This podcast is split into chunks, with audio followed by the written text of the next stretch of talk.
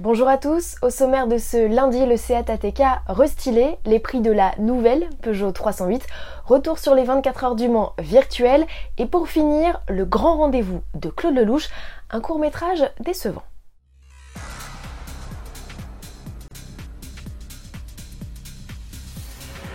Âgé de 4 ans déjà, le Seat ATK s'offre sa première mise à jour au menu pour le SUV compact de Seat rival des Peugeot 3008 et Renault Kadjar. Une calandre hexagonale, de nouveaux boucliers subtilement redessinés qui font gagner 2 cm de long au modèle, des phares full LED et des clignotants à défilement. Sur le haillon, le nom ATK est désormais inscrit dans une police cursive. Dans l'habitacle, on note l'arrivée d'un nouveau volant, le système multimédia dont la dalle peut atteindre les 9,2 pouces en option offre elle davantage de services connectés et une fonction de reconnaissance vocale améliorée. Le SUV compact gagne aussi de nouvelles aides à la conduite comme le régulateur de vitesse prédictif qui adapte sa vitesse au tracé grâce aux données GPS. Une nouvelle finition expérience à l'image, plus typée baroudeuse, enrichit le catalogue. Sous le capot, pas d'hybridation au programme, juste des optimisations. En diesel, le 1,6 litre TDI de 115 chevaux disparaît au profit d'un 2 litres de puissance équivalente. Il est toujours proposé avec une version de 150 chevaux. En essence, un 3 cylindres de 110 chevaux fait son apparition aux côtés des blocs de 150 et 190 chevaux. La boîte DSG et les 4 roues motrices restent dédiées aux moteurs les plus puissants, du nouvel ATK à l'été. Il y a quelques jours, Peugeot annonçait des nouveautés sur sa 308 en fin de vie et notamment l'arrivée de série de compteurs numériques. L'heure est venue aujourd'hui de connaître ses tarifs. La mise de départ est fixée à 24 300 euros en essence avec le PureTech 110 chevaux et 25 800 euros avec le Boulot HDI 100. C'est environ 2000 euros de plus que l'ancien prix de base, mais à finition et motorisation équivalente, c'est seulement 300 euros de plus que la compacte jusqu'alors au catalogue. Ajoutez 950 euros pour connaître les tarifs du break.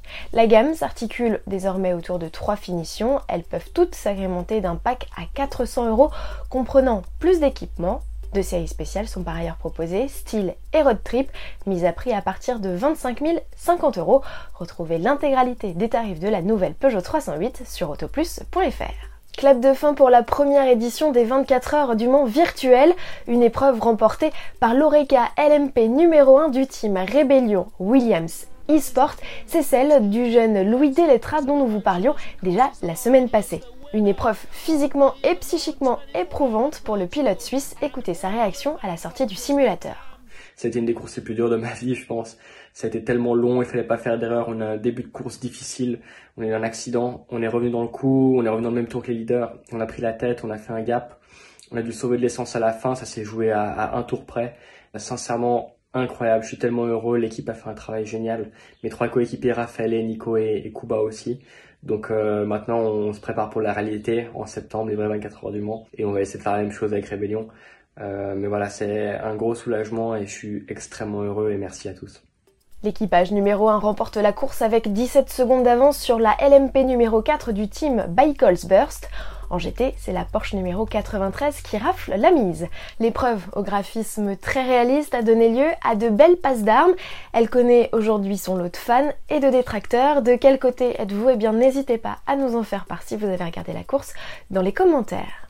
Un petit mot pour finir pour vous annoncer la sortie du film, enfin du court métrage de Claude Lelouch, Le Grand Rendez-vous avec Charles Leclerc et la Ferrari SF90 Stradale à Monaco.